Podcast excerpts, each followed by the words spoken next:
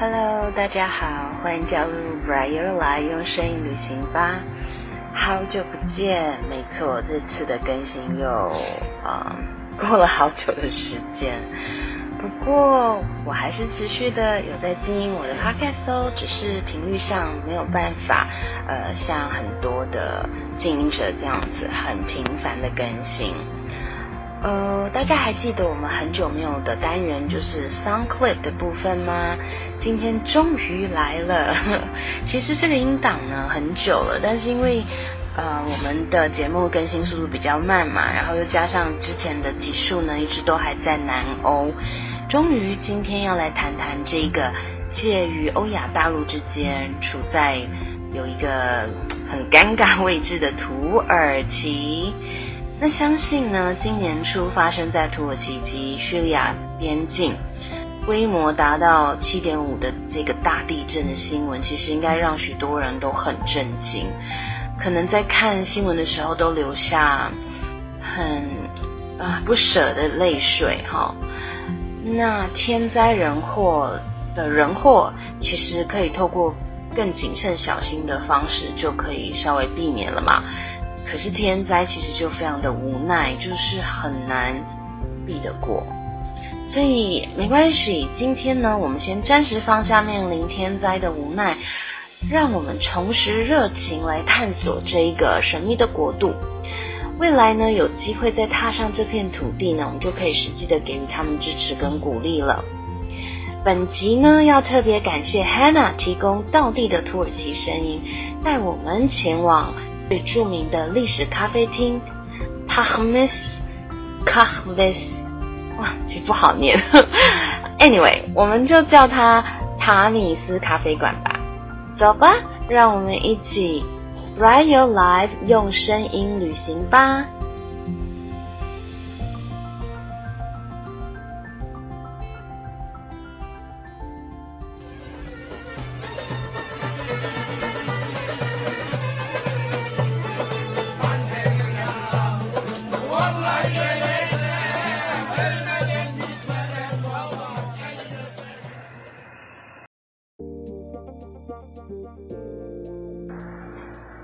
好了，相信大家有没有感受到我们在土耳其咖啡馆的感觉了呢？OK，嗯，首先呢，先让我们简单了解一下土耳其的背景吧。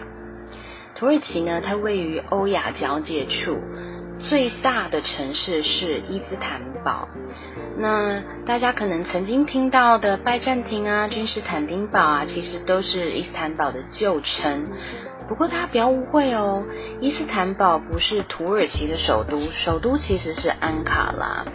在世界上，我觉得有好几个国家，就他们的很多城市都非常非常有名，有名到大家就忘记了他们的首都是哪里。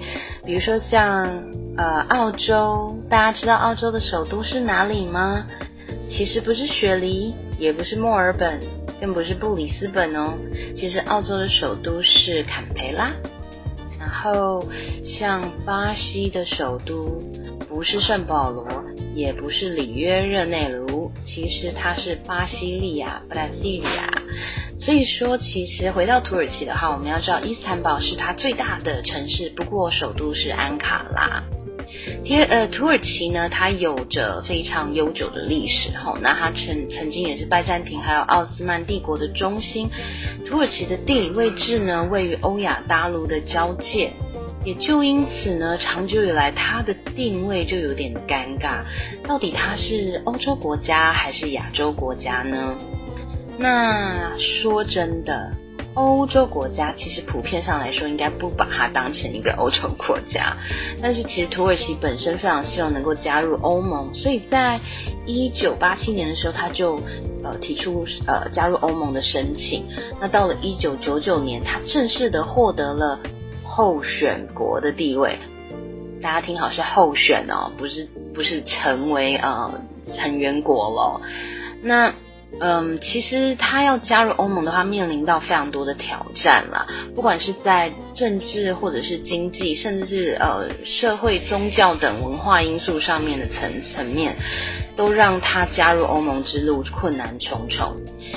不过呢，其实也因为它这样特殊的地理位置，所以呢，使得这个国家的文化它就融合了亚洲还有欧洲的元素，并且就创造出它非常独特的艺术还有音乐跟美食。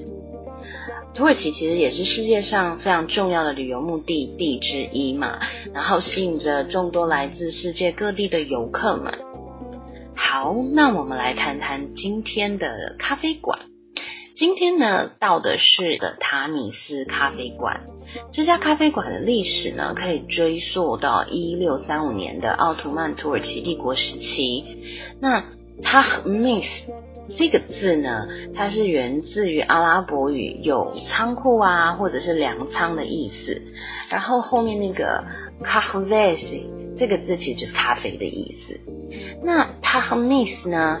这个为什么是仓库呢？其实因为这个地点在过去曾经是储存谷物，谷物就是你呃像米啊麦啊这种谷物的一个分发的集散地。那它咖啡馆的外观是由木头制的，所以非常的传统。那如果说世界上最古老的咖啡馆是在土耳其最先开设的话，那么现今世界上最古老的咖啡馆中仍然有在营业的，其实就是这家塔米斯咖啡馆了。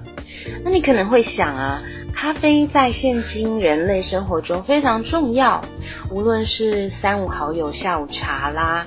或者是欧洲人习惯在饭后来杯咖啡，特别是意大利人喽，他们一定要来一杯 espresso，然后呢加很多的糖，但其实真的好好喝。OK，好，那比如说像美国人就是几乎把咖啡当水喝了嘛，美式的咖啡，美式咖啡本身就是加了好多好多水的咖啡，其实连欧洲人都觉得这样咖啡被美国人糟蹋了。不过。其实欧洲人觉得有很多东西可能都被美国人糟蹋了吧，比如说像啊披萨也是。OK 啊，那这是多的。我们回到咖啡哦，那像日本人呢也出了好多花式的咖啡，这样很多花样。那亚洲各国其实对于咖啡的依赖程度也越来越高，比如说像我们知道韩国就有好多很有特色的咖啡馆。不过呢，我们要谈的是这咖啡。在土耳其呢，其实除了刚刚所讲当成饮品啊，还有大家三五好友下午茶之外呢，其实在于土耳其的文化上，它有一个更深层的角色，就是它其实有这个文化的一个呃重要的角色在哦，因为呢，其实。无论在土耳其是哪个社会阶级间的互动，或者是他们婚嫁的场合上，其实都少不了咖啡。呃，古代的奥图曼帝国时期呢，呃，苏丹的后宫佳丽每个人都要学会怎么样煮一杯能够献给帝国统治者苏丹的一杯好咖啡——土耳其咖啡。那民间的话呢，咖啡呢更被用来作为提亲的时候煮咖啡的一种，嗯。就是女方作为通过男方家庭考验的一项测试，这样。不过其实也不是说测试不过就不娶了啦。我们来稍微提一下，它这种，呃，就是提亲的时候的一种咖啡的习惯呢，有一点点像我们台湾人订婚的时候啊，女生要为男方亲属奉茶的习俗一样。其实这个文化的。呃，真的呃，就是比较偏我们亚洲的这种文化，就是说，其实他们也有提亲的这件事情，就是说，结婚不仅是新人的事情，而且是两家人的结合，所以家人在这个事件上就扮演很重要的角色，那就衍生出比较多的习俗。那以咖啡这件事情来说呢，就是呃，在提亲的时候。男方的家人会到女方的家人呃家庭去，那可能会去个好几次哦，因为女方呃就是女方的家人要显示出嗯就是没有办法第一次我们就答应，所以可能男方的家人就是我们要先拒绝，然后他们再来一次，然后女生再拒绝，然后他们再来一次这样。那到了女方家之后呢，就会由呃女方来泡咖啡。那女方呢，可能会在男方的那一个咖啡杯里面加了一些盐巴，而不是加糖。他们其实咖啡是加糖是甜的嘛。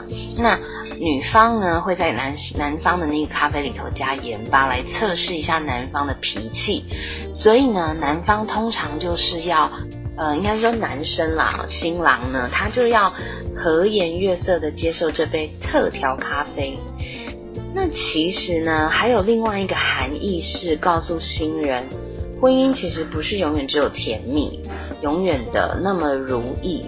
就是婚姻生活中其实有许多要克服的咸涩的滋味。另外，呃，我们想到土耳其人也会想到占卜嘛，关心啊，占卜这些。那他们其实也会利用咖啡渣来占卜。二零一三年的时候呢，土耳其咖啡以及这些有关咖啡的习俗呢，都已呃被列入联合国教科文组织 UNESCO 的非物质遗产的名单里面。但能够列入名单中，除了咖啡与当地生活习俗的关联外，主要其实还是土耳其咖啡的内容物以及它煮咖啡的方式都很特殊。